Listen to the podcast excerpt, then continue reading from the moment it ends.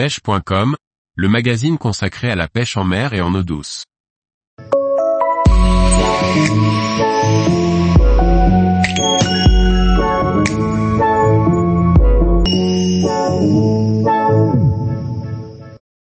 Le thon rouge sur chasse en Méditerranée, une pêche addictive. Par l'invité de pêche.com. La Méditerranée offre une multitude de possibilités de pêche parmi lesquelles la pêche sur chasse des thons rouges. Cette pratique, qui se développe largement depuis quelques années, offre un aspect visuel et une prospection particulière où l'observation et la patience sont indispensables. La traque de ces poissons surpuissants en surface ne laisse quoi qu'il en soit jamais indifférent les pêcheurs qui s'y essayent. La pêche sur chasse consiste à naviguer, observer et se déplacer rapidement sur les chasses de poissons visibles. Les prédateurs encerclent les bancs de petits poissons ce qui a pour effet de les concentrer. En poussant les proies vers la surface, ils les acculent littéralement à cette barrière naturelle et foncent tour à tour dans le banc pour l'éclater et se saisir des individus les plus désorientés.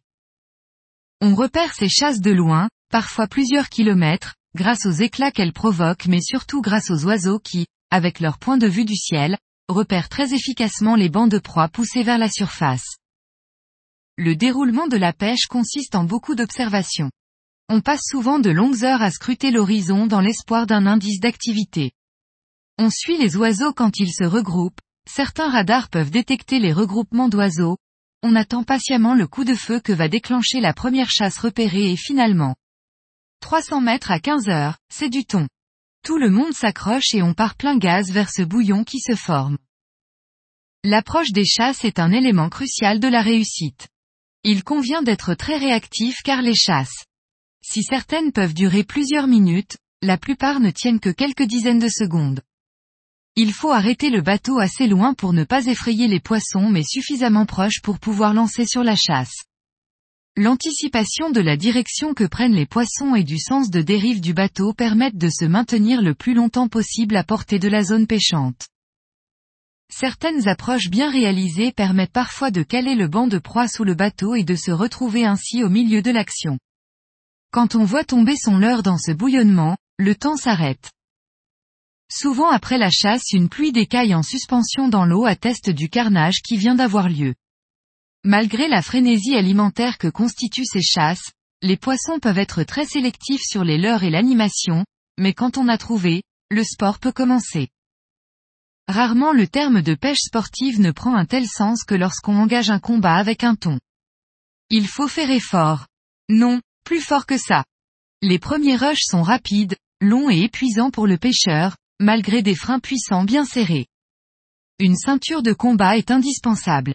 Au-delà d'un certain poids on n'a pas le choix que de passer la canne au risque de tétaniser complètement et de perdre le poisson, ou la canne. Ces poissons sont si puissants qu'on cherche plutôt les petits qui offrent de beaux combats mais ne laissent pas, ou moins, de courbatures aux pêcheurs et permettent d'enchaîner les prises plutôt que de combattre 5 heures avec un monstre. À l'arrivée au bateau il faut manipuler ces poissons avec soin. Un thon qui va être relâché ne devrait pas monter à bord sous peine de le voir couler à pic dans les abîmes sans grande chance de survie au moment du release. Si vous voulez une photo souvenir, prenez-la dans l'eau, le combat donne souvent chaud et le climat méditerranéen s'y prête bien. Attention également à vous pendant la manipulation ces poissons sont vifs, anguleux et puissants ça peut laisser des entailles, une paire de gants n'est pas superflue. On mesure assez vite l'importance de faire appel à un guide pour pratiquer cette pêche complexe qui requiert une bonne connaissance du territoire et de la technique à mettre en œuvre.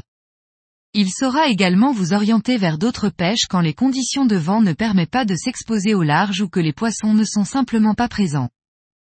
On peut, à l'abri dans une baie s'essayer à la pêche du loup, du barracuda, de la céréole ou même des dorades coryphènes présentes autour des DCP, ou pêcher plus profond à la recherche des pagres et des dentis.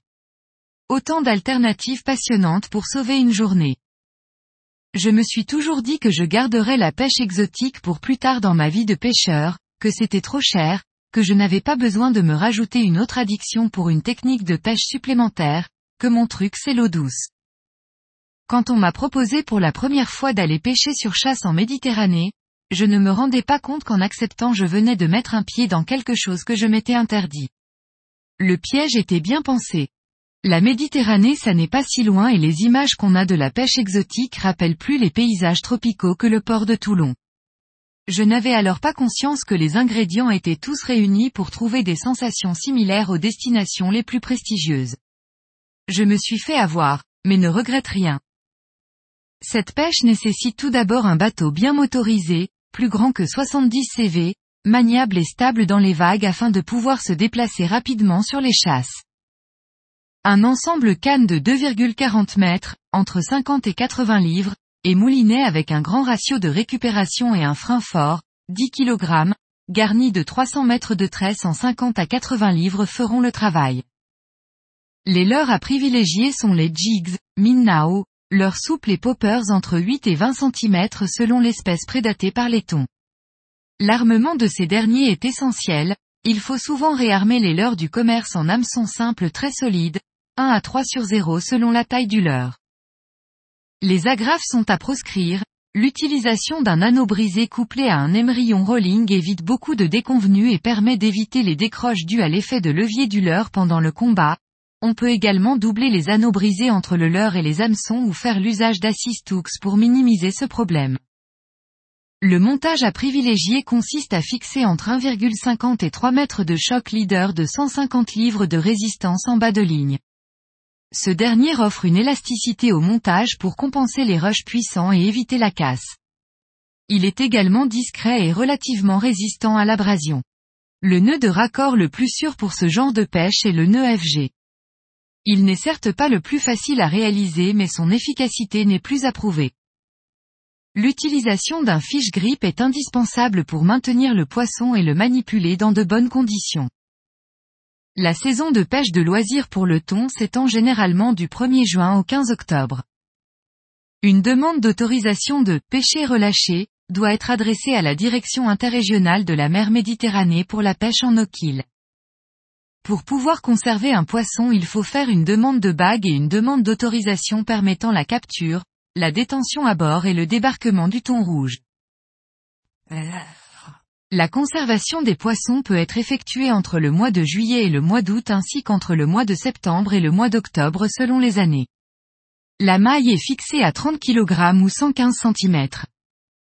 Les bonites et pélamides ne sont pas sujettes à une maille et ne nécessitent pas de démarche particulière. Il faut cependant se méfier de la ressemblance entre les juvéniles de thon rouge et les bonites.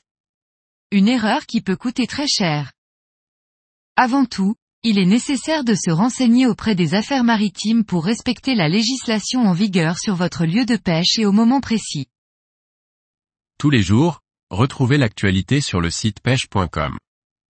Et n'oubliez pas de laisser 5 étoiles sur votre plateforme de podcast.